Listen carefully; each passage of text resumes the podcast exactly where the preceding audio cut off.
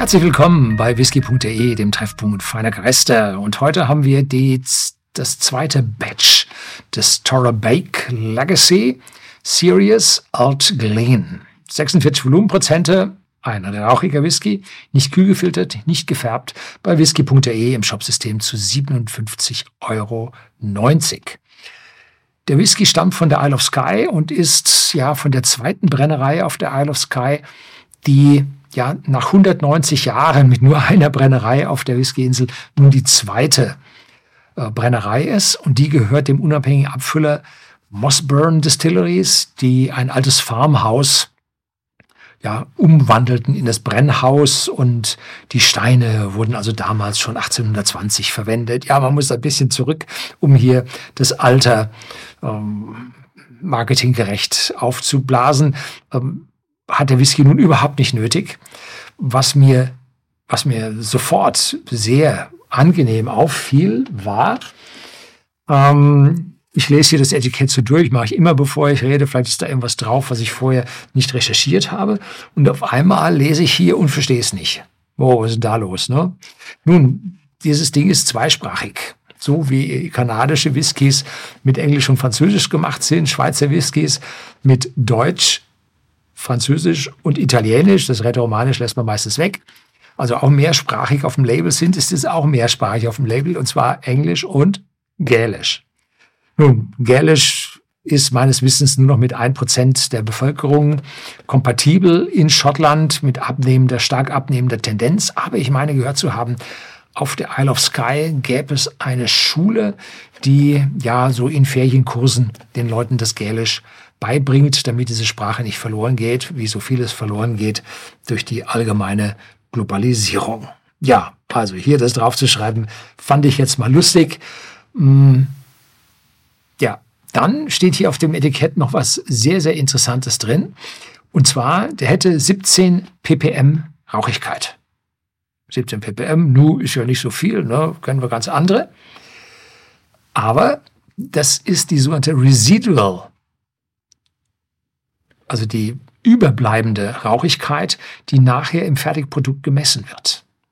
Wir alle wissen, dass bei der Produktion des Malz über Torffeuer gedarrt wird, damit die Rauchigkeit aufnimmt und dann wird das Korn ja von der Schale, der, die Stärke von der Schale getrennt und auf der Schale sitzt ein Haufen von diesem Rauch drauf, weil das ja von außen da drauf ging. Ne?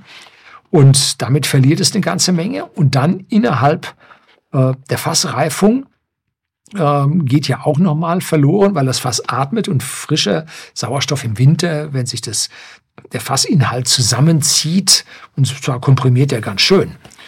Ähm, dann kommt frischer Sauerstoff rein, kann die Phenole, die nicht vollständig oxidiert sind, kann weiter oxidieren, sodass da der ppm-Gehalt abnimmt.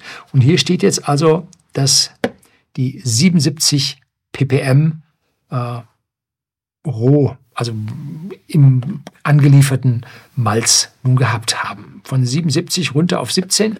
Da wissen wir mal endlich, wie viel an dieser Stelle dann verloren geht. War eine sehr schöne, ja, sehr schöne Erkenntnis für mich, da an dieser Stelle mal was dazu zu lernen. So, die Flasche selber gefällt mir sehr gut. Sie ist nicht ganz eckig und auch nicht ganz rund. Sie ist also quadratischen also ganz unten ist rund, in der Mitte ist es dann mehr quadratischen Querschnitts mit abgerundeten Ecken und äh, ja, drei, vier Label drauf, also auch relativ aufwendig gemacht. Gut, das soll so vom Optik sein. Ja, ho, mh, hm, kräftiger Rauch, wer hätte das gedacht, wenn sie mit 77 ppm da reingehen. Der Whisky ist, stammt, steht hinten auf dem Ding auch auf der, der Cardbox hinten auch drauf. Äh, stammt aus den Jahren 2017 und 2018 oder zwischen 2017 und 2018 destilliert, also meist 2017, äh, hat dann damit jetzt fünf bis sechs Jahre Alter und zeigt dafür schon eine sehr schöne goldene Farbe, nicht kühl gefiltert, nicht gefärbt, 46 Volumenprozente und zeigt, da hat also eine ordentliche Reifung stattgefunden ja, voller, kräftiger Rauch, aber jetzt nicht so stinkert, so Krankenhaus, sondern angenehm, aromatisch, einschmeichelnd, sehr schön gemacht. Dahinter maritime Noten. Wer hätte das gedacht von einem Inselwhisky? Die Fässer sollen First Fill und Refill Ex-Bourbon Fässer sein, sodass also die Farbe wahrscheinlich aus diesen First Fill Ex-Bourbon Fässern äh, ja, allererster Näherung herkommt. Es werden auch so wenige Fässer abgefüllt, nämlich bis nicht mehr als 30 Fässer, sodass wir so pro Batch mit ungefähr 7000, 7500 Flaschen an der Stelle dann rechnen können. Ja, probieren wir mal.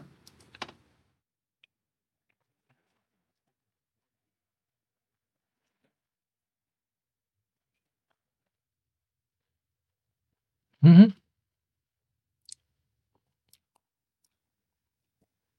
Sehr angenehmer Antritt, leichte Öligkeit. Dann macht er, weicht der Rauch, belegt die Mundwand und Würzigkeit kommt durch. Das heißt also, diese fünf, sechs Jahre Reifung führen doch schon zu einer sehr deutlichen, nicht, nicht überragenden, aber einer sehr deutlichen Eichenwürze, die jetzt nicht in die Schärfe geht, die so leicht mit dabei liegt und den Rauch ein Stück weit dann abrundet und es bleibt eine gewisse Fruchtigkeit bleibt übrig. Das ist jetzt das zweite Mal, dass ich den probiere. Da habe ich jetzt ein bisschen mehr, als ich beim ersten Mal im englischen Take rausbekommen habe. Ja, kräftiger Rauch durchaus. Und wenn das jetzt 17 ppm übrig sind, aber 77 beim Brennen, hm, ja, ist dann doch schon ein Faktor 4, was das abnimmt. 4, ne? Nochmal.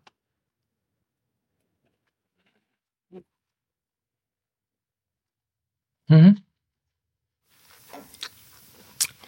Sehr schön gemacht mit 57,90 Euro für einen 5- bis 6-jährigen Whisky.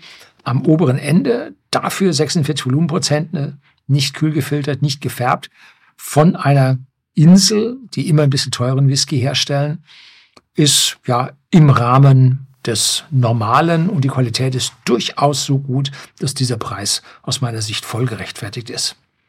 Das soll es heute gewesen sein. Herzlichen Dank fürs Zuschauen.